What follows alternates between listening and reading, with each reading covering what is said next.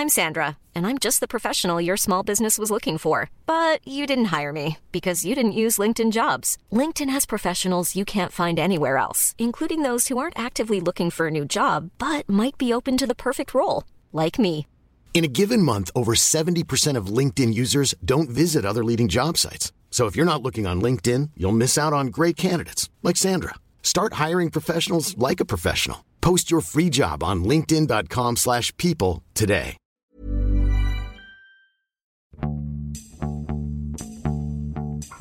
欢迎收听《是有毒》，我是胡胡。呃，这期欢迎 欢迎我们去年曾经上过我们节目的嘉宾寿汉章，曾经跟我们一起呃聊过 Patty Smith 和这个罗伯特梅普索普那一期。然后时隔差不多大半年吧，我们这一期又来聊一个我觉得特别硬的话题，就是我准备到现在我都觉得有一点点，对，有点吃力的一个话题。那这本书呢，就这个话题涉及到这本书呢，叫做《劫掠欧罗巴》。这本书的作者本身写这个大部头也花了非常多的时间。那作者叫做林恩 ·H· 尼古拉斯。这本书不是一本特别新的书，写于一九九三年。然后呢？在国内也出过两个译本了。那么呢，这本书涉及到我们今天要聊的这个话题，就是纳粹第三帝国在整个欧罗巴去抢劫艺术品的这个话题里面，应该说是它是比较比较完整的一本书，因为它写的面面俱到，所以以致呢，我我个人认为这本书不是那么的好读，因为它涉及到的人物方方面面基本上全部写到，所以呢，可能故事性和细节呢稍微差一点。但是呢，如果对这个话题感兴趣的话呢，呃，可能这本书是是一个呃，相对来讲就是你能了解全貌的一本书。那么我我们先聊一下，就是说看完这个书之后，我们两个人各自对这个书的一个比较深刻的印象在哪里？要不你先说一下，说完章。嗯，行。其实这本书就挺难聊的。因为我是在几年之前，我先看了他由这本书改编的纪录片，叫做也是劫掠欧罗巴同名。嗯，对对。然后当时纪录片我就印象我蛮深刻的。然后这本书又是在西方念艺术史又特别推荐念的一本书，然后我就开始念这本书，我觉得非常难念，因为它非常详细，呃，而且出现的人物非常多，但是每个人物他又没有一个非常完整的故事。呃，但我觉得我最感兴趣的其实还是艺术品返还呃这个环节，因为当时在二零一四年这本书里出现的一个纳粹画商古利特，古利特的儿子在德国逝世，然后当时他写了一份遗嘱，然后他规定瑞士的伯尔尼美术馆是作为他收藏的唯一继承人，然后当时呢一千两百幅作品他是从来没有公开过的，然后。博物馆是否该接手这批作品？当时就在艺术圈引起了非常大的讨论。然后，因为毕竟对博物馆来说，它有声誉和财政上的风险。那声誉就不用说了，财政上主要是来自，如果公开这一千两百幅作品在博物馆进行陈列的话，那就会引来纳粹犹太家庭的追讨。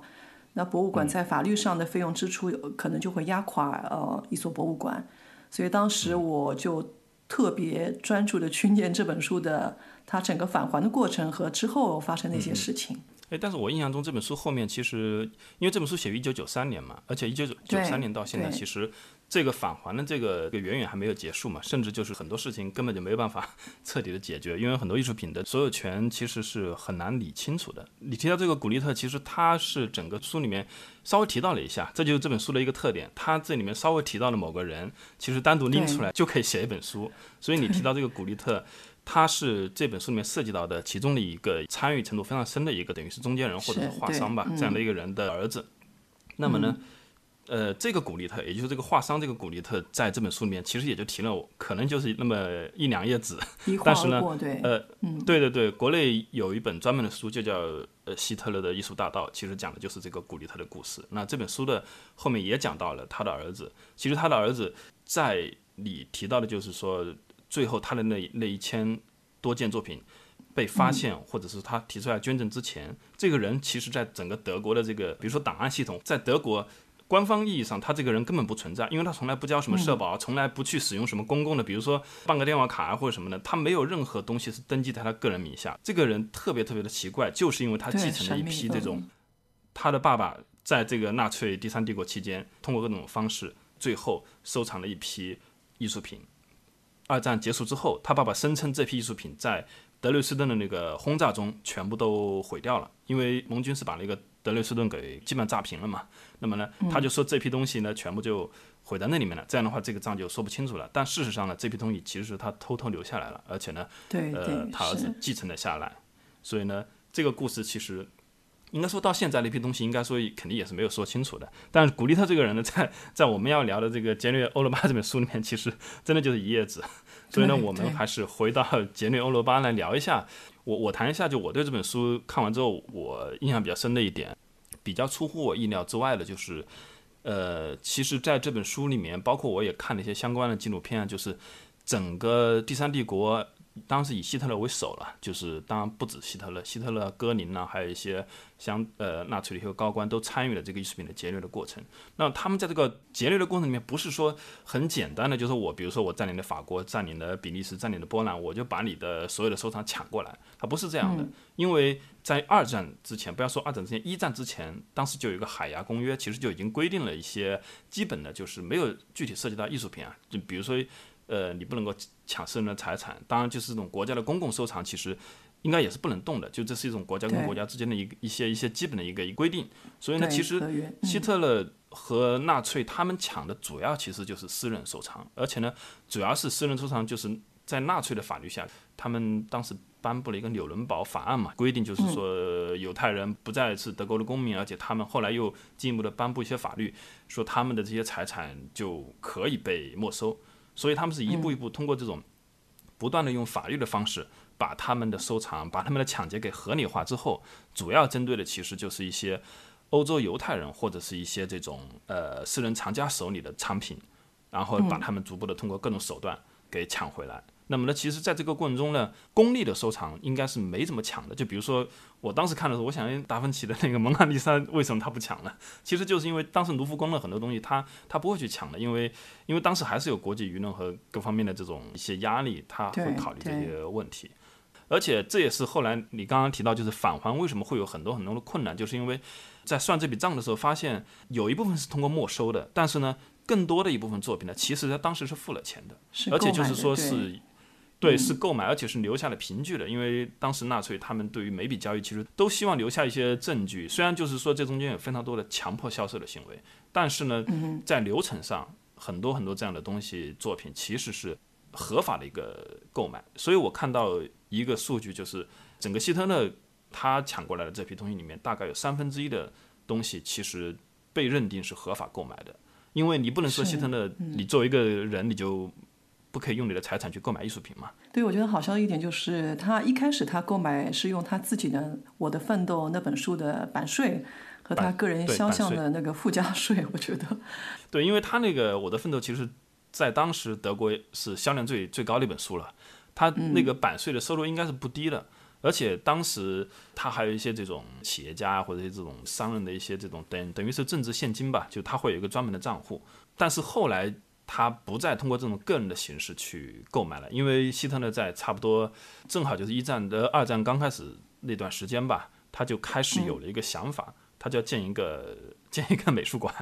然后这个美术馆呢，慢慢的他就逐渐的就变成一个官方性质的美术馆了。然后呢，我们就聊一下，正好就是说这个美术馆，因为是整本书里面特别核心的一一块了，叫做林茨美术馆。那那个林茨是在奥地利。也就是希特勒长大了，从小长大的这么一个，等于是他家乡。他当时，因为我们都知道他希特勒以前学艺术的嘛，对。但是呢，艺术其实成绩并不好。维也纳去考这个艺术学院，他没考上，考了两次都没考上，所以他特别痛恨维也纳。所以呢，他就在占领维也纳那段占占领奥地利，因为或者叫德奥合并吧，那段时间呢，就是说一下子就出现了非常多的奥地利，因为他本身维也纳的艺术品特别多嘛。然后呢，这些艺术品怎么分配？当时呢，他就希望，呃，在林茨做一个美术馆，而且呢，通过这种方式呢，削弱维也纳作为一个欧洲艺术中心的这么一个地位。然后特别有意思的还是在于，希特勒在当时最早的时候呢，他是对那种十九世纪德国浪漫主义的东西就特别感兴趣。然后呢，他自己本身的绘画就是偏向于这种。嗯，比较精准的建筑的那种绘画，然后呢，他自己不太喜欢当时德国或者是当时整个欧洲出现的各种表现主义啊这种现代主义的绘画。啊，我先说一下我知道的希特勒，他嗯嗯。当时他十八岁嘛，追梦少年。然后当时我记得他考了两次呃维也纳美术馆，然后都被拒绝了。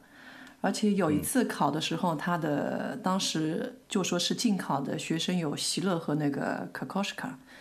然后当时的维也纳美术学院的师生很多都是犹太人，所以他一直被拒绝，他就慢慢开始就发火了嘛，就开始有怒火了。之后我觉得他就放弃了艺术，然后就去讨饭了。然后讨着讨着，他就去了军队，开始在军队里面念种族优越这一类书，然后参加了几次几次战役，然后突然他就被人民慢慢的选上去了。嗯嗯，然后就开始了德国，呃，开始了大萧条时期，然后人民失业，生活非常困顿。当时他宣称是要为人民解决就业问题，然后扩大生存地盘，所以当时他哦有着非常大的拥护者。但当他呃获得政权的，当他获得政权之后，他就开始了艺术的清晰理论。哦，所以我觉得他。总体来说，希特勒还是一个非常浪漫的对艺术有追求的人。嗯，但他对艺术的一个观点就停留在 十九世纪的德国浪漫主义。对，他其实在品味就比较平庸。对，嗯，对他其实，在在呃一九三三年那个纳粹党就是夺取了政权之后，他尝试过去推广当代艺术，但是他理解的当代艺术并不是当时整个欧洲最最流行或者最呃大家都在做的表现主义这方面的，比如。包括那个奥地利的分离派啊等等这些东西，他所谓的当代艺术还是当时那些比较偏向于自然或写实啊，或者是呃这一类的东西。所以他当时纳粹的第一个动作其实就是在慕尼黑做了一个德意志的艺术之家。当时他就按照他所欣赏的这个当代艺术做了一个展览，但是反响特别一般，而且这个展览而且还是销售的。后来就是呃，只好希特勒就是让政府买下了这中间很多作品，但同时呢那个。戈培尔不是在就在那个附近做了一个堕落艺术展嘛？那那个展呢就特别特别的，虽然叫堕落艺术展，是一个批判性质的，但这个展的参观人数特别多，而且这个展还举行了巡回展览。所以呢，对希特勒可能看到这个情况就知道，就是说，呃，他不能够再去推这个当代艺术了，越推的话，可能大家会对他所鄙视和厌恶的那一类，就是说，呃，现代的艺术就会越来越热衷。所以呢，最后他就基本上就导向了。十九世纪，然后呢，进一步的，就是说，在有了这个临池美术馆的这么一个构想之后呢，开始去收更早的一些古典和一些，呃，包括十六、十七世纪的一些荷兰的一些艺术家的一些这样的作品。而且那个杜洛艺术展，当时那些艺术家都是今天非常响亮的名字，有米罗啊、高更、毕加索、马蒂斯、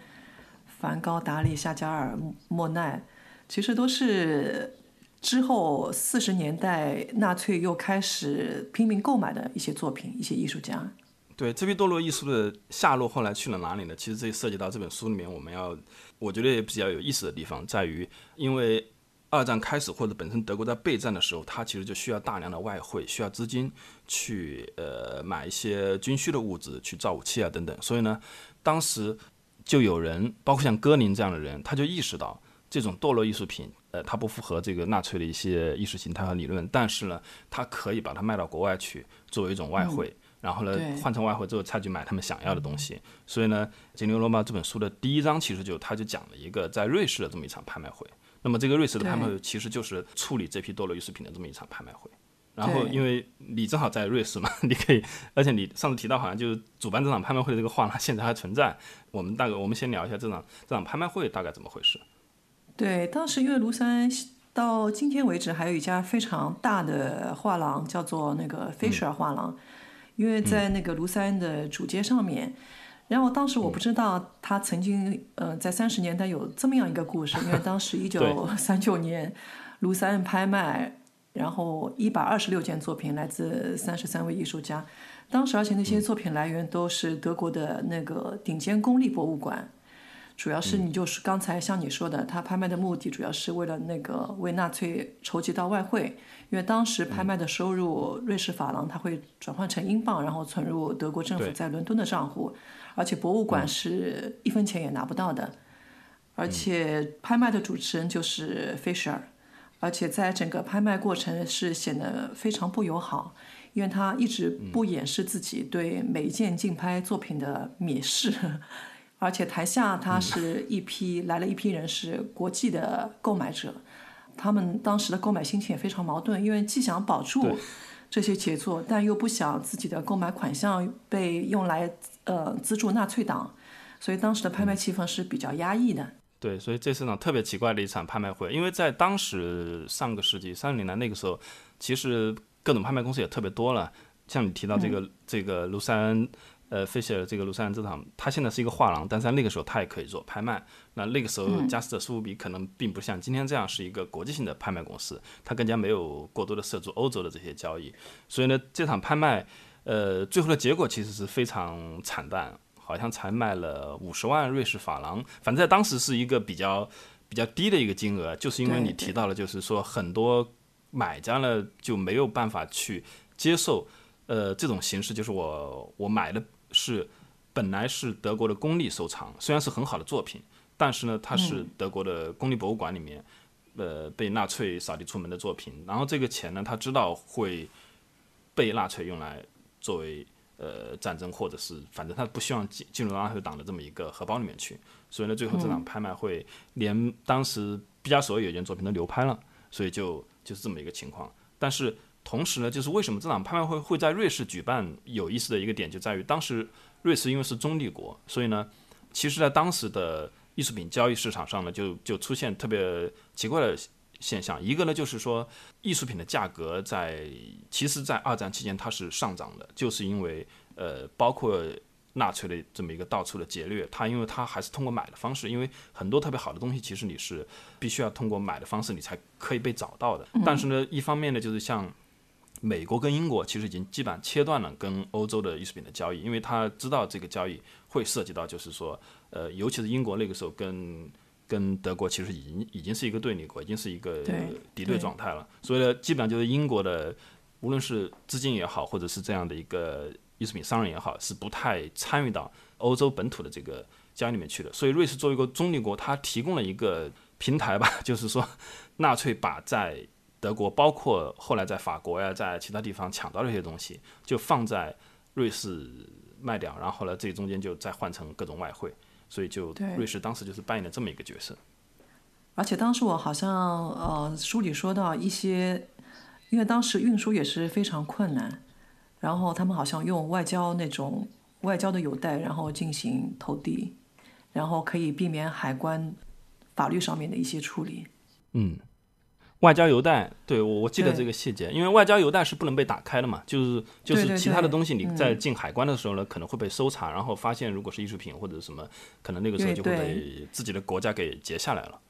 对，因为在四十年代，当时已经是运输到其他国家已经是非常海关上已经是非常困难了，所以他们就利用那个外交邮袋，然后投递到瑞士。我 说的那个价格，呃，当时法国在被占领之后，然后它的艺术品市场是非常繁荣的。呃，我记得当时有一个在书里提到一个拍卖公司，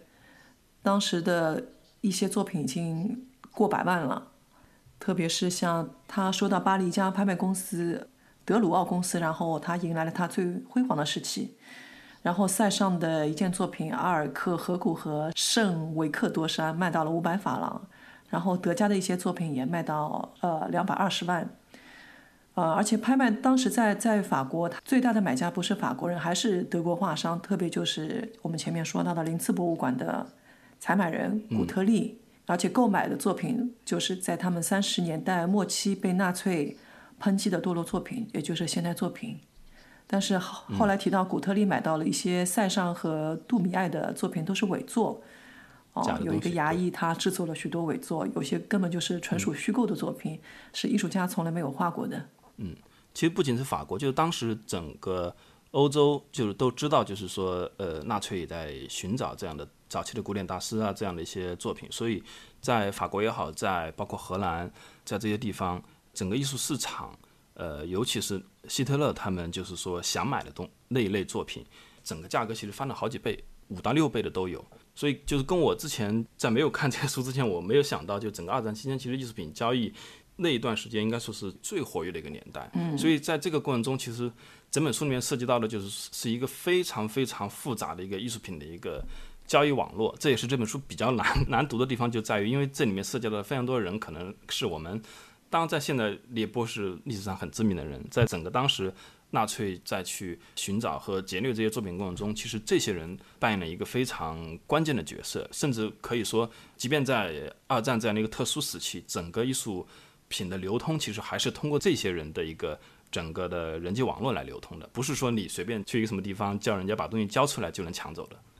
然后呢，在这里面，其实我想稍微描述一下，我看完这本书之后大概理解的就是纳粹去抢劫作品，他们大概的一个组织架构吧。呃，这中间最主要的两个，最后抢劫这艺术品的人，一个是希特勒，另外一个是戈宁。呃，希特勒主要是抢他所认为的古典和十九世纪德国浪漫主义的那些画作里的精品。然后呢，戈林其实在数量上抢劫的会更多。希特勒他背后有一个这样的机构，就是我们前面提到的林茨美博物馆，他希望把这个博物馆。建成一个多瑙河畔的布达佩斯这样特别特别顶尖的一个博物馆，因为他曾经在去过意大利的时候呢，他在意大利的美第奇家族他们那个美术馆曾经待了很长时间，他就希望在德国乌菲兹，嗯，对对对，乌菲兹美术馆，他希望德国有一个这样的一个美术馆，所以呢，他回到德国之后呢，就开始物色一个这样的美术馆的一个人选，因为他通过这个人选，然后呢再去帮他收藏和建立一个这样的一个馆藏。这个人选我们后面会提到，叫波塞。然后呢？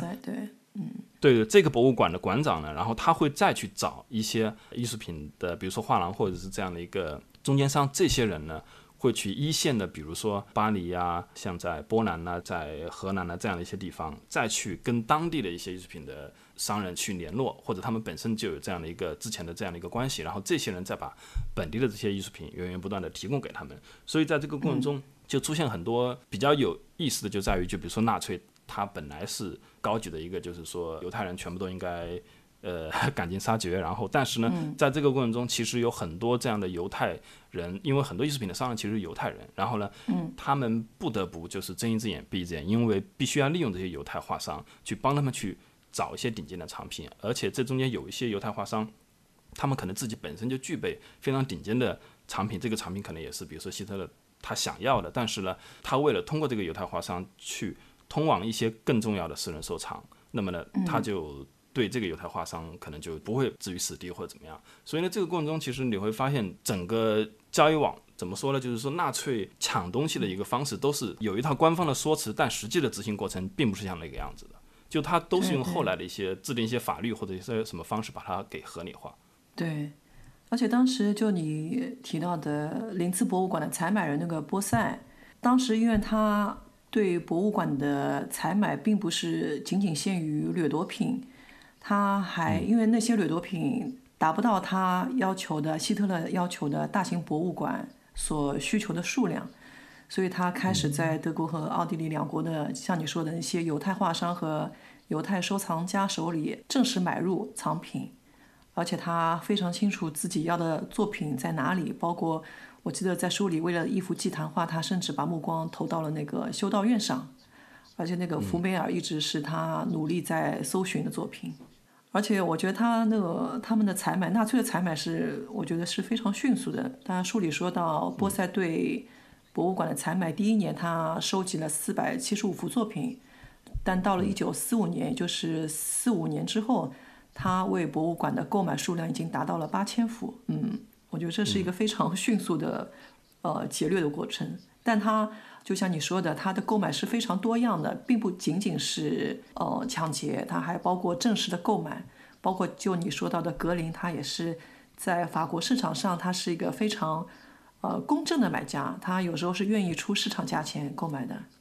对，这个就是有点颠覆认知的一个地方。第一呢，就是他们大部分是通过买；第二呢，其实比如说像。戈林这种和希特勒这种，其实放在任何一个历史时期，就是说出现这么大批量的这样的一个艺术品的购买行为，都是比较少见的。所以呢，整个就是。二战期间，德国跟其他的这种轴心国确实不太一样的地方在于，他们对于艺术的兴趣，不管他出于什么目的呢？因为他们当时本来也把艺术作为一种意意识形态的工具，但他们确实在艺术品的购买上面所花的时间跟精力是远远超过，比如说像日本或者意大利这些轴心国的。比如说像意大利墨索里尼，他其实对艺术是没什么兴趣的。日本虽然也参与了一些这样的，但是他在参与程度上远远不像纳粹参与的程度这么深。就他们本身对于艺术品就有一种。特别深的一种可以说攫取欲吧。就像戈林这个这个人，就是我看完这本书之后产生的比较多兴趣的，在于就是说，你如果不去了解戈林跟艺术的关系的话。他可能就是纳粹党的一个空军的整个空军是他缔造的，然后呢，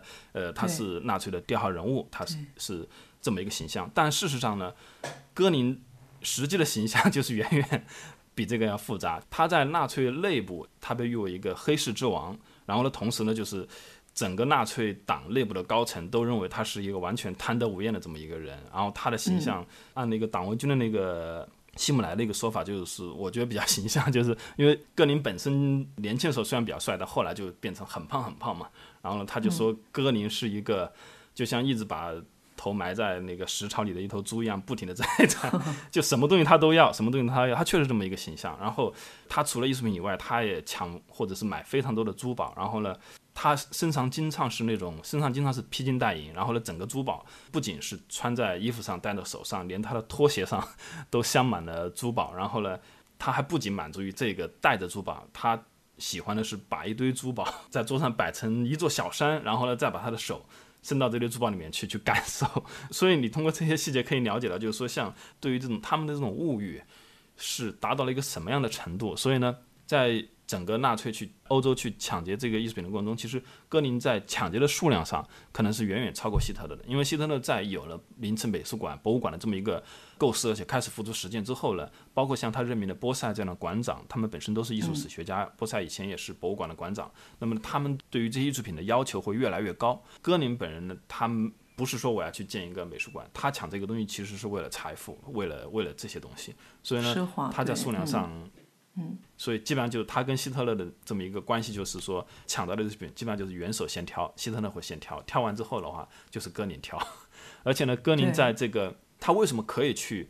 买到这么多的东西？当然一部分东西肯定也是抢过来，而且很多东西是没有付钱的。但是毕竟有一部分东西也是付了钱的，是因为他不仅当时是一个整个怎么说呢，就是在纳粹侵略的过程中，其实他真的有，我觉得。他只花了一小半精力或者一半的精力在这个这个侵略过程上面，他没有太多的时间，不是像我们理解的那些什么，比如说那种什么战犯一样，他或者是那种在前线的这种这种真正的元帅和将军一样，比如说像古德里安·隆美尔这种，嗯，前线一线的这种职业军人一样，就是在打仗。他其实戈林大部分时间其实是在后方，而且他长时间待在巴黎，巴黎去过。非常多次，在当时斯大林格勒战役的时候，他都去过巴黎那一年去过五六次，所以呢，他其实并没有在一线，而且他一直是掌握着整个德国的一些经济的大权，因为他被希特勒任命为德国国内的四年计划。这个四年计划是为了发动国内的各种资源去为纳粹去造武器啊等等，是这个计划以外呢，同时纳粹每占领一个国家也会有一个四年计划。这个四年计划呢，就是为了攫取当地的资源，其实就是为了把当地的各种资源，就是说弄到德国去等等。戈林在这个过程中都充当了这些四年计划的负责人，所以他其实有非常直接的权利去接触到这个过这中间的一些各种经济利益。所以呢，他通过这个方式，在然后呢，通过这种方式呢，就把这些钱再花到艺术品上面去。所以他经常就是会乘着他的专利，而且他的专利应该还。还不止一个吧，到处在欧洲各个国家去把他抢到的各种东西运回德国，所以在这个过程中，你看完之后突然发现，我没有想到就是这样的一个轴心国里面，尤其是在二战中间，就是侵略了瞬间占领了那么多国家的这么一个最高级别的几个人，其实他们是没有花那么多时间在怎么说呢？包括希特勒也是，他长时间是待在他自己山上的那个宫殿里面，没有过多的时间去处理政事。反而是花了大量的时间去研究怎么去抢艺术品，所以这个也有点颠覆我的印象。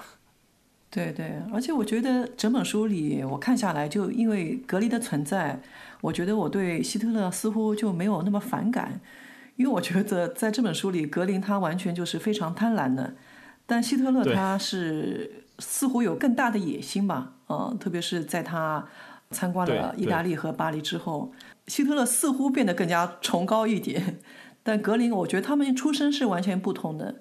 那格林你，就像你说的，他出身是就比较富裕，然后他又第一任太太又是贵族，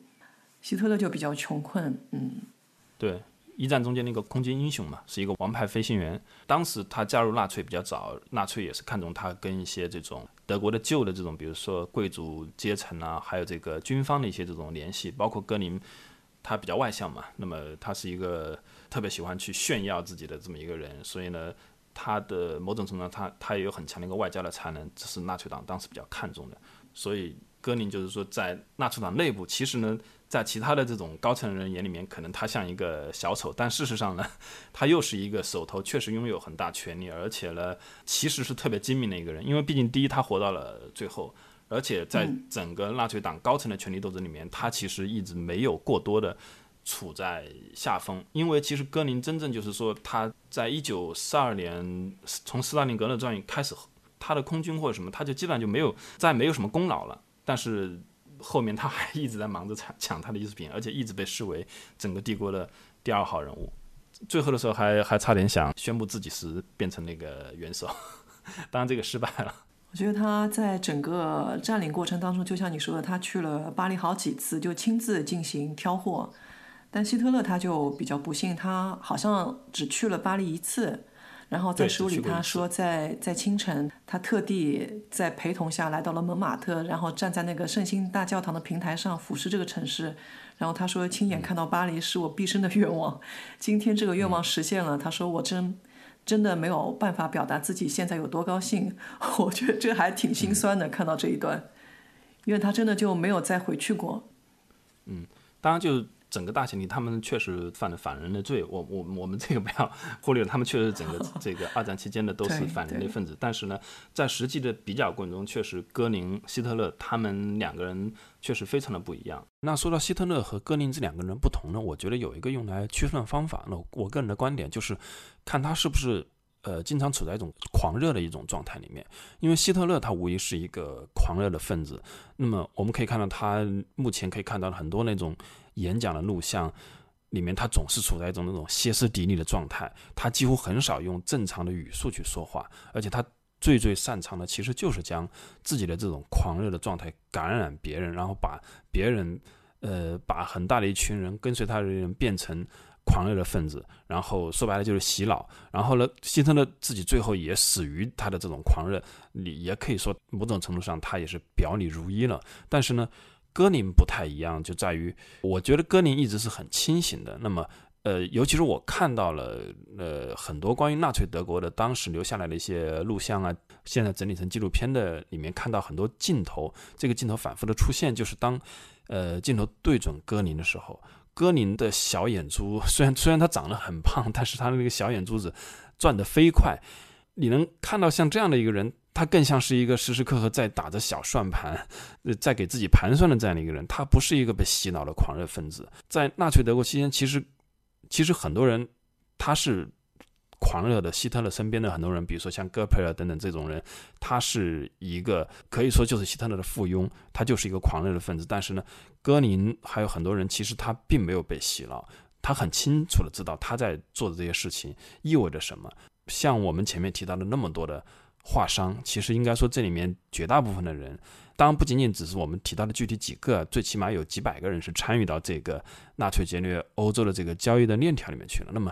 他们应该说他们也都非常的清楚那个在发生什么，因为这里面绝大绝大部分的画商他也不是纳粹党员，那么他们也没有嗯真的被洗脑，而且他们绝大部分人其实都喜欢现代艺术。他们不认同希特勒的艺术观，但是呢，他们参与到这个过程中去，其实就是因为这里面有巨大的利益。这个不仅仅是佣金，因为整个艺术市场的一个运作的基本规律在那个时候依然是一样的。交易的发生，其实每一个交易链条中的人，他都会收取一定的佣金。那个时候大概就是百分之十左右。然后除了佣金以外，这中间其实有非常多的一个利益的空间。就比如说，你其实是可以虚报价格的，你甚至也可以私自的扣留作品。然后这中间还有一些。政治上的利益，就比如说很多艺术史的学者也参与到这里面去。他们本来不是画商，不是专业的去呃经营和交易艺术品的人，但是他们也参与到这个过程里面去，因为他们拥有非常呃好的这种艺术呃圈的一个人脉的网络。所以这些艺术史的学者参与进去，是因为他们可以获得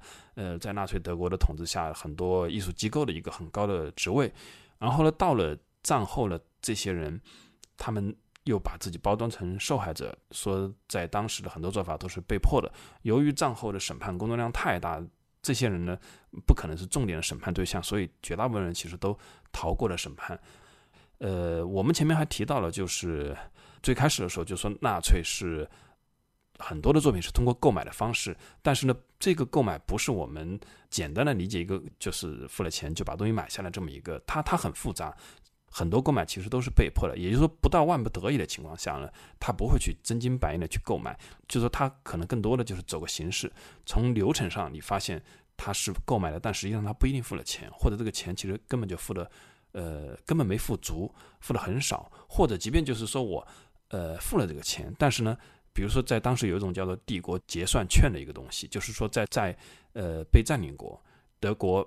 纳粹政府发行了一种这种券，帝国结算券。这种券呢是没有办法真的自由流通的。那么呢，呃，我用这个帝国结算券来买你的东西呢，你拿到钱之后，你没有办法马上花这个钱，你必须要再到指定的银行再去把它兑换成真正可以流通的呃本国的货币。那这个时候这个券就会缩水。所以这本书的书名《杰连欧欧欧罗巴》是没有什么问题的。我这里面其实突然想到，书里面这本书里面没有提到，但是希特勒不是有一个建筑师叫做阿尔伯特呃斯佩尔嘛？那这个建筑师其实负责了他的很多这种纳粹的那种有点古典式的那种特别罗马式那种建筑的设计嘛，所以他当时因为希特勒本身就是一个特别喜欢建筑，而且他曾经想考过建筑学校，但是因为没有高中文凭，所以没去考。然后他就发现了斯佩尔的这种才华之后呢，斯佩尔就慢慢的就变成了跟他走得很近，甚至在后面也担任了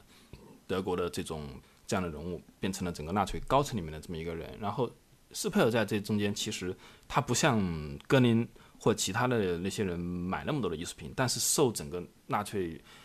的内部其实是特别的腐败，他们到固定的节日都要互相送特别多的礼物，然后都要去比拼自己的这种这种，所以他在这个过程中，其实他也买到了一些艺术品，而且呢，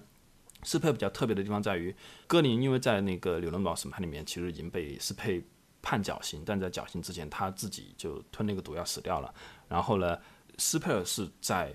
纽伦堡审判里面，其实他是唯一一个纳粹高层里面就逃过一劫的。而且在逃过一劫之后，他没有被判死刑，他还是被判了二十年。但是他把自己伪装成一个，就是说被希特勒、被纳粹洗脑和欺骗。然后呢，他不知道集中营里面发生的那些灭绝人人的那些惨案。然后他把自己包装成一个好的纳粹。然后他他最后是被判了二十年。然后在二十年的过程中，他也写了一些自传，去继续的去包装自己的形象。但实际上呢，他跟戈林和希特勒又不一样，在于他其实是一个 纳粹里面的伪君子。因为在那个我看过一个国家地理频道出的一个关于纳粹的纪录片里面，就专门有一张讲斯佩尔的。斯佩尔其实他在出狱之后，他偷偷的隐藏了大概三十多张画，通过他的一个朋友存在一个德国的一个银行里面。然后呢，他在出狱之后，其实就就依靠。偷偷的去卖这些画，嗯嗯，对，把这些画通过各种方式，就比如说，比如说我只收现金，或者各种方式，就是说偷偷的卖掉，就没有人知道这些东西是他卖出来的。然后呢，再通过这些方式，就是说把自己扮演成一个呃好的纳粹，然后呢，最后他是得到了善终的。但是呢，在纳粹高中里面，其实我感觉他就是一个真小人的一个 这么一个样子。所以纳粹高中里面的人，应该说各有各的坏，呃，坏的一个个坏的都不一样。嗯哼，对，行，因为在这本书里面也提到德国内部有些好人的出现，比方说一个梅特涅，梅特涅伯爵，他是艺术保护办公室，当时的艺术保公室，艺术保护办公室是在德国国防军内部成立起来的，嗯，这样一个组织，当时一一战的时候他就成立过，然后二战的时候他又重新创办起来，然后这个机构就是由当时的。呃，艺术史史学家梅特涅伯爵掌管，他在这本书里是一个比较正直的人物，因为当时就像你说的海牙公约，然后是呃侵占私人财物是属于非法的，然后他就一直反对掠夺呃犹太人的私人财产。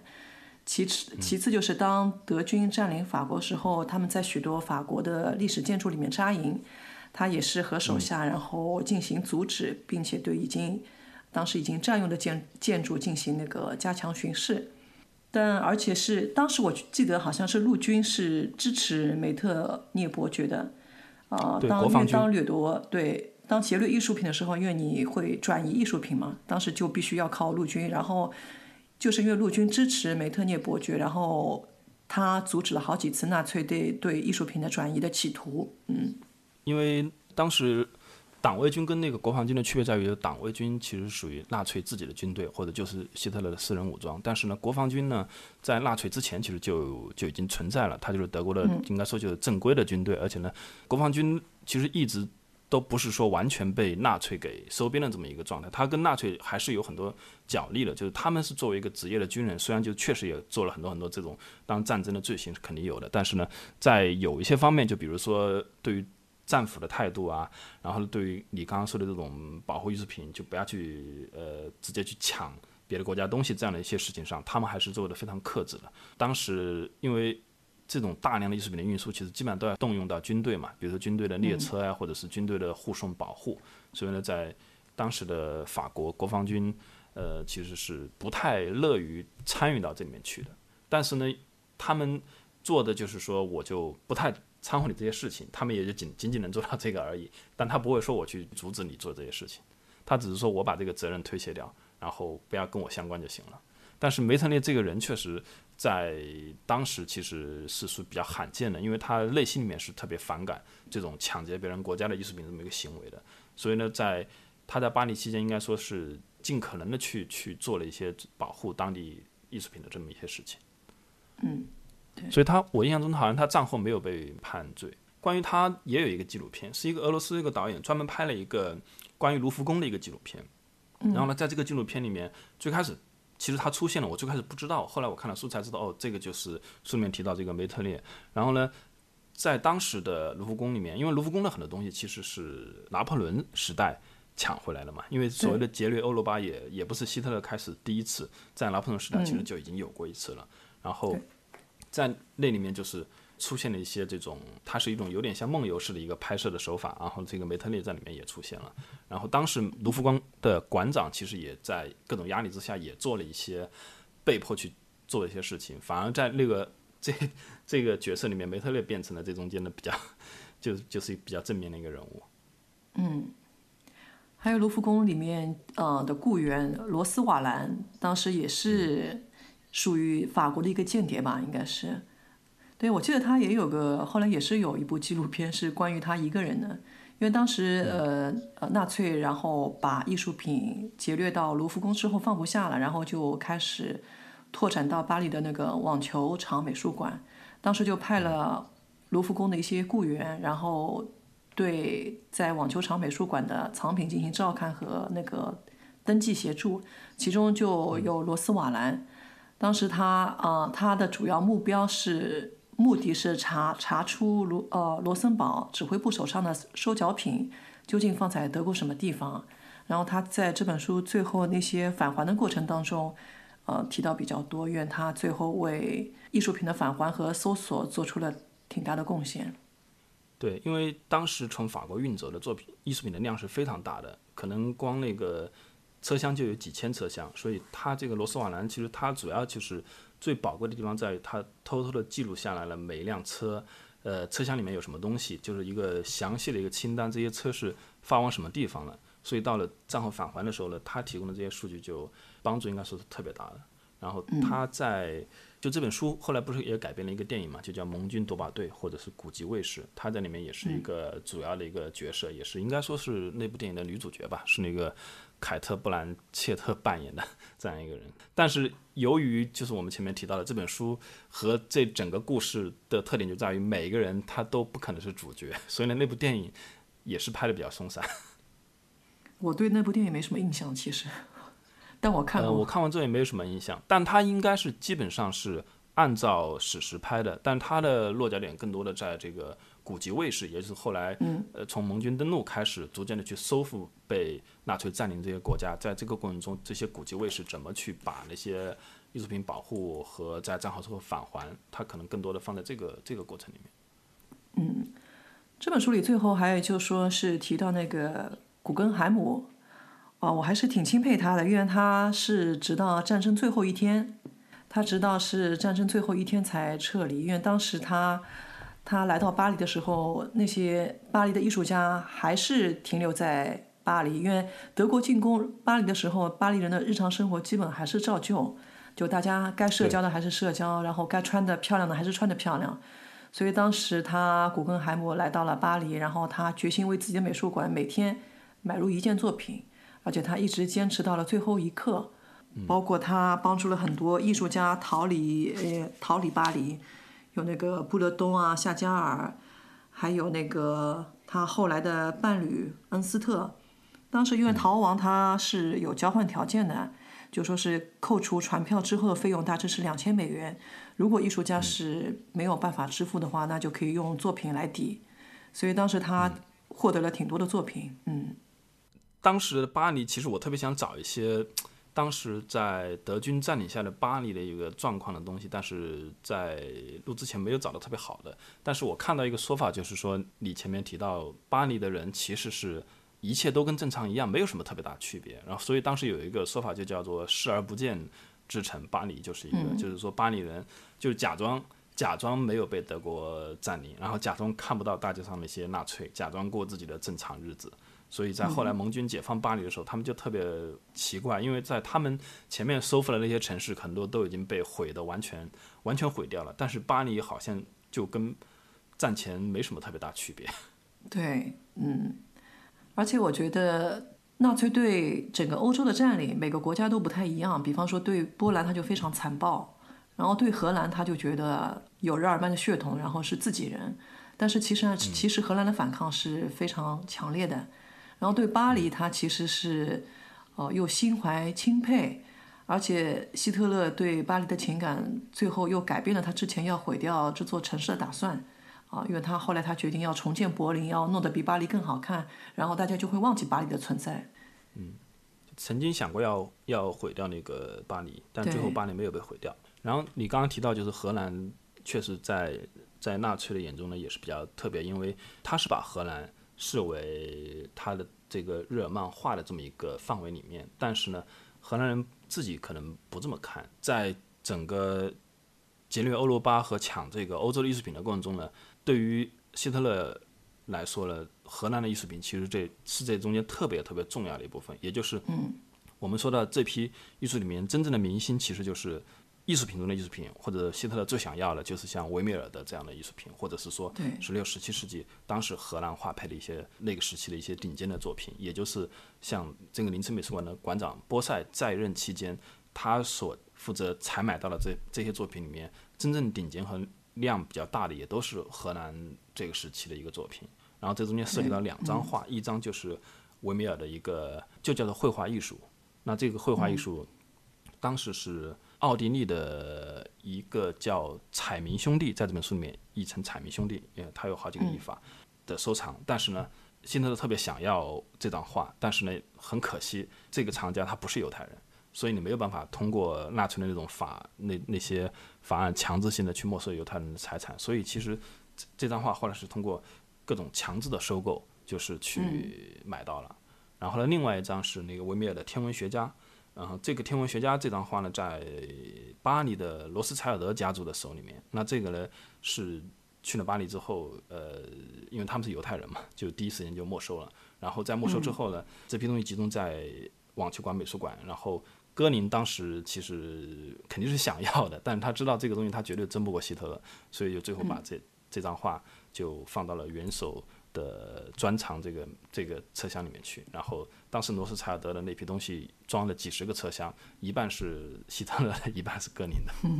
后来让那个返还过程变得特别困难的，还因为他们四十年代他们出现了一套新的那个购买模式，就是物物交换。就比方说，在他们用那个罗森堡指挥部用。他们第一笔交换是用一幅提香的作品换了是一幅现代作品，有德加和马蒂斯和毕加索，啊，因为这样物交换它可以省下外汇，所以我觉得他当时纳粹在整个欧洲的购买过程其实是非常复杂的。对他其实当时用了非常多的那种 现代艺术或者堕落艺术去换一些这种古典的这种就是作品，反而就是让被交换人觉得自己 赚到。嗯，前面提到的，就是我到现在都没有搞清楚了，就是呃，我只看到了那个维米尔的那个那个绘画艺术那张画，他当时因为他是强制购买了嘛，而且强制购买之后，原来的物主彩民这个藏家还写了一封感谢信，就是签名的感谢信。给希特勒，所以呢，因为有这封感谢信呢，后来这批东西返还的时候就被奥地利的政府给就没有再继续的返还给彩民这个家族，因为他说这个东西其实是你当时已经卖掉了，所以呢，这也是战后的很多其实被返还的大量的艺术品里面，绝大部分其实目前都留在，比如说荷兰呐、波兰呐、法国呀等等这些政府手中，其实并没有被进一步的返还到私人手里面去，也是因为这前面有特别。比较多、比较复杂的一些交易的过程。嗯，而且当时彩明兄弟他应该不知道这这件作品其实是去了林茨博物馆，他们以为是给了维也纳博物馆。这个这个细节我就不知道了，因为这里面细节太多了。我觉得当时其实波兰是最惨烈的，因为当时百分之四十三的波兰文化遗产被毁灭，而且目前他们说差不多有六万件作品是依旧是下落不明。嗯，因为纳粹在在一些作品销售完之后，因为还是他们的因为掠夺是非常数量非常大的，最后很多作品还是被销毁了。嗯，对，这中间很多在那个杰略欧罗巴改编的那部电影，就是那个《盟军夺宝队》里面就有一张名画嘛，就是拉斐尔的一那张画，那张画就是从波兰的一个藏家手里抢到的。然后呢，那张画在那部电影里面是好像就是被描述烧掉了。那张拉斐尔那张画有一个特别的镜头，但那张画实际上好像目前看到一些信息说那张画可能还存在，但是呢也没有很确定。最后再提一个人吧，就这个人呢，也是在整个这出也不能说闹剧，但是呢，确实这中间有很多很多特别搞笑的一个一个案例。就这个人叫做汉范梅格伦，这是一个呃荷兰人。然后呢，嗯，这个人呢，他的经历也是比较传奇，在于什么呢？就是他跟希特勒一样，他也是一个失意的艺术家，就是说自认为有才华，但不被承认。所以呢，他后来又走上了就是说去画一些商品画呀。一些这种东西卖给一些有钱人的道路，然后呢，到了二战前，他开始去研究，呃，一些造假的技术。经过非常多次的一个测验，然后他解决了一个造这种古典油画的一个关键性的问题，就是怎么去把这个油画的这种颜料把它变硬。因为你只要是几百年的油画，它的颜料一定是变硬的。所以他解决了一个关键性的问题之后呢，他去仿造了一批假的维米尔的画。而且呢，这批维米尔，因为维米尔在当时其实还没有对于美术史上对他到底存世多少件作品，其实是没有定论的。有的说三十几幅，现在差不多公认就说有三十六件维米尔是维米尔的作品。但在当时还不断的处在一个就是说有可能会诞生新发现的维米尔的这种呃作品的这么一个过程中，所以呢，他他当时就去仿造了大概六七张维米尔的画，然后呢，慢慢的把它去投放到市场上去，然后在这个过程中呢，就被。戈林买到了一件，而且戈林花了特别高价格去买这张画，最后呢没有用实际的外汇去买这些东西，他是大概用了一百多件作品去交换这张画，所以呢，对物物交换的形式，所以最后战后审判的时候呢，这个造假的这个范梅格伦，他因为有过这种卖作品给纳粹这种行为，他就被起诉，但他在法庭上就公突然就是。呃，给自己翻盘，他说那我面是他自己画的，然后所有人都不相信他，所有人都不相信他，他被迫就是又重新去创作了一张呃假的纹面的作品来证明自己的清白。嗯，对，当时他差不多就算是民族英雄了。对，最后他突然就变成民族英雄了，因为他是一个欺骗了纳粹的这么一个人。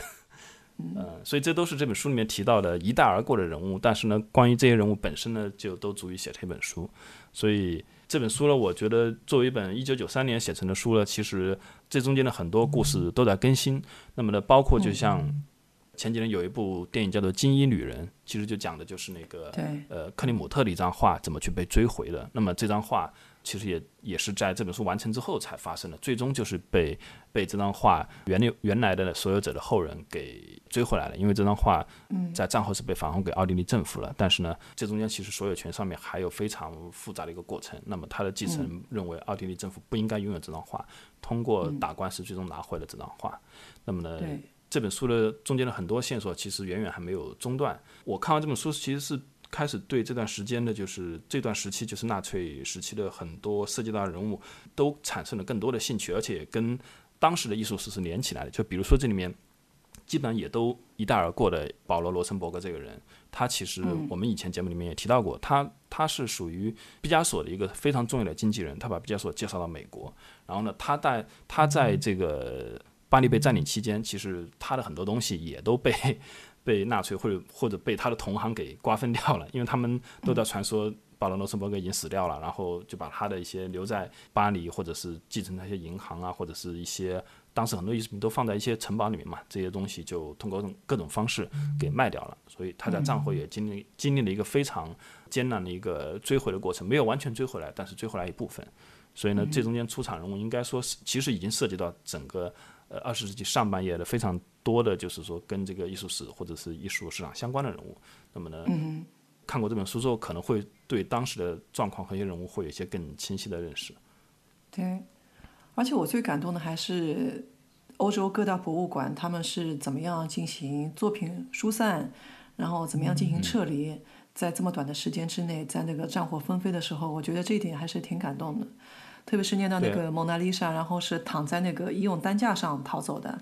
然后坐上辆小货车，然后他的目的地是一所修道院，然后那个全程陪在他身边的那个蒙娜丽莎作品身边的藏品主管，在那个走出货车的时候开始神志不清了，因为太紧张了，然后不得不被送去抢救。我觉得，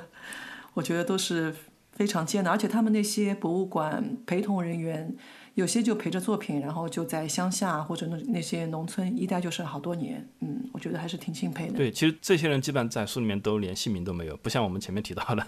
提到了一一两页的人可以写一本书。这些人，博物馆的人员，其实在当时这个战争期间，不仅是侵略的国家，就是轴心国的这些，呃，不不仅是这个。被侵略的国家就是呃在保护这些艺术品。其实轴心国的这种同样的博物馆人员，他们后来也要面临这种，比如说柏林后来也被炸掉了嘛。那么他们其实也要基本上在四二四三年开始，也要面临一个有可能就是说盟军会过来去炸掉这个城市，那么他们的作品也会被摧毁。所以呢。整本书里面其实它不涉及到一个，就是说作为一个艺术品的保护行为，它不涉及到哪一边就一定是一个邪恶的，哪一边就一定是正义的。两两边的国家的博物馆的工作人员其实都在用各种方式去保护他们这个博物馆的艺术品。这里面我印象比较深的也是像呃，因为苏联在二战前期，它不是也被德国的闪电战一下子就把。西边的一块都给占了嘛，然后当时应该是列宁格勒的一批东西吧，我我具体忘了，就是列宁格勒的一个博物馆的一批东西就要被运到西伯利亚去，然后这批东西就是说，不仅它的路程，它的路程非常远，因为呃苏当时的苏联那么那么大的一块地方，很多地方是根本没有铁路的，它的运输很难，而且到了西伯利亚，它的温度非常低，然后你要去想办法去保持一个呃适合艺术品保存的温度，然后呢，同时你要忍耐非常非常。怎么说？就是基本上就没有吃的这么一种非常极端的一个情况，所以呢，就不仅仅只是出现在就是说，呃，每个国家其实都有非常多这样的故事。嗯，对，那段记忆给我也挺深刻的，嗯，而且而且是关键是非常时间非常长，然后在躲避战争，而且当时他那些建筑玻璃有时候也也碎了嘛，啊，而且一待就是一两年、两三年的，我觉得挺不容易的。嗯。